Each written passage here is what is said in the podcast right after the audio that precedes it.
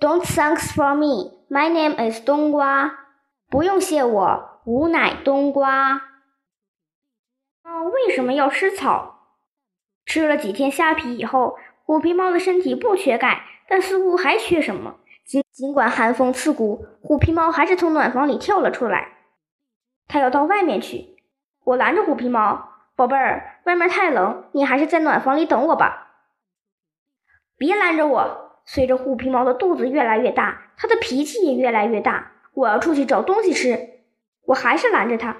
你最爱吃的三文鱼饼干还没吃完，虾皮也有很多。我要吃草。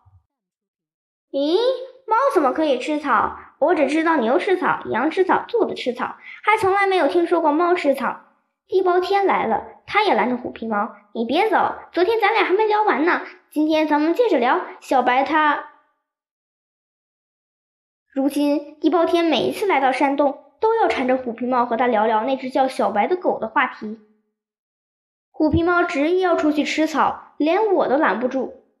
地包天说：“要出去也可以，把我的衣服借给你穿，不然你肚子里的小猫会感冒的。”地包天一边说一边脱下他的衣服。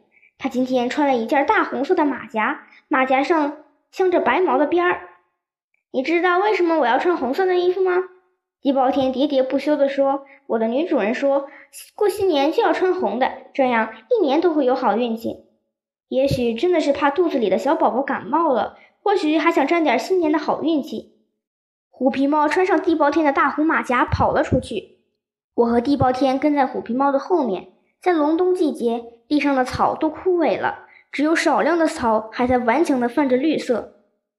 虎皮猫低下头，在草地上仔细地嗅着。终于找到了一小片青草，大口大口地吃了起来。啊，它真吃呀！地包天看得目瞪口呆。虎皮猫疯了吗？它不是疯了，而是它的身体缺少维生素。老老鼠不知什么时候出现在了我们的身边。维生素有好多种，依我看，虎皮猫好像缺维生素 C，因为草叶里面含有丰富的维生素 C。真的？地包天半信半疑。你懂得可真多。那是当然，老老鼠一点儿也不谦虚。我吃的盐巴比你吃的狗粮还要多。看着虎皮猫扭着脖子，艰难地把嘴里的草往下咽，我心疼极了。我能想象出那草的味道一定又苦又涩。如果换了我，说什么我也咽不下去。宝贝儿，这草很难吃的，你别吃了。再难吃我也要吃。我知道这并不是虎皮猫自己想吃，它完全是为了肚子里的小宝宝。为了保证它们有丰富的营养，这真是一种难以用语言形容的母爱。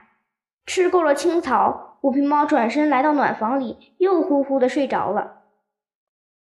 虎皮猫也跟着我们进了山洞，它一刻不停地缠着我，讲来讲去，讲的都是它的小白。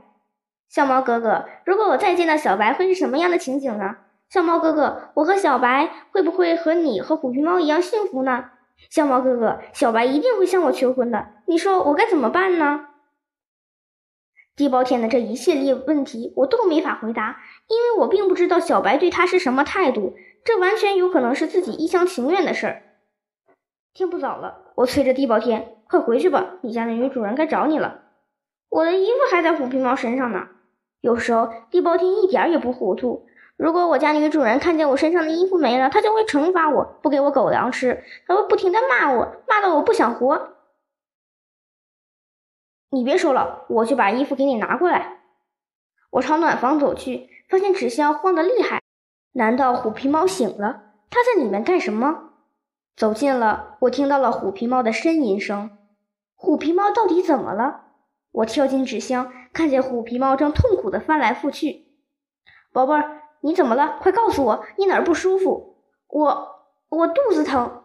虎皮猫紧紧抓住我，救救我！我不能死，我得把小猫生出来。生死关头，只有宠物医院的裴帆哥哥能救虎皮猫的命。我大声命令地包天：“快叫杜真子过来！”我想，杜真子一定会通知马小跳，马小跳一定会把虎皮猫送到宠物医院。地包天在那磨磨蹭蹭。刚才还赶我走呢，幸好我没走，才……我大吼一声：“还不快跑！”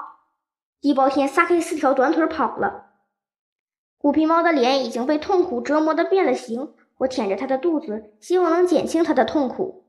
别怕，马小跳和杜真子很快会来救你的，你不会死的。当杜真子和马小跳赶来的时候，虎皮猫已经昏迷不醒了。地包天以为虎皮猫已经死了，不禁放声大哭：“虎皮猫，你怎么就死了呢？你死了，你肚子里的小猫也活不成了。”马小跳把虎皮猫从纸箱里抱出来，将手指放在虎皮猫的鼻子底下，还有气儿。我们快去找裴帆哥哥。马小跳抱起虎皮猫就跑，我和地包天紧跟在他的后面。一路上，地包天的嘴还是闲不住。幸好今年是元旦，马小跳他们一家都在杜真子家里过新年，才会这么快。小猫哥哥，如果虎皮猫救不活了，你是不是会很伤心呢？住口！不准你说这么不吉利的话！我大喝一声：“裴凡哥哥是神医，是我们动物的救星，他一定能把虎皮猫救活。”地包天还在不停的唠叨：“ 小猫哥哥，不要对我那么凶嘛。”我是说，虎皮猫一定吃草吃坏了肚子，我不叫它吃，它偏要吃。地包天没有做过母亲，所以他不能理解一个母亲的情怀。为了肚子里的小生命，做母亲的就是不惜献出自己的生命的。虎皮猫一心想满足肚子里小生命对营养的需求，它怎么知道吃下草之后会有这样的危险？到了宠物医院，马小跳像上次一样，一路高喊着“裴帆哥哥”。穿着白大褂的佩帆哥哥从实验室里面走了出来，从马小跳的手中接过了虎皮猫，走进了治疗室。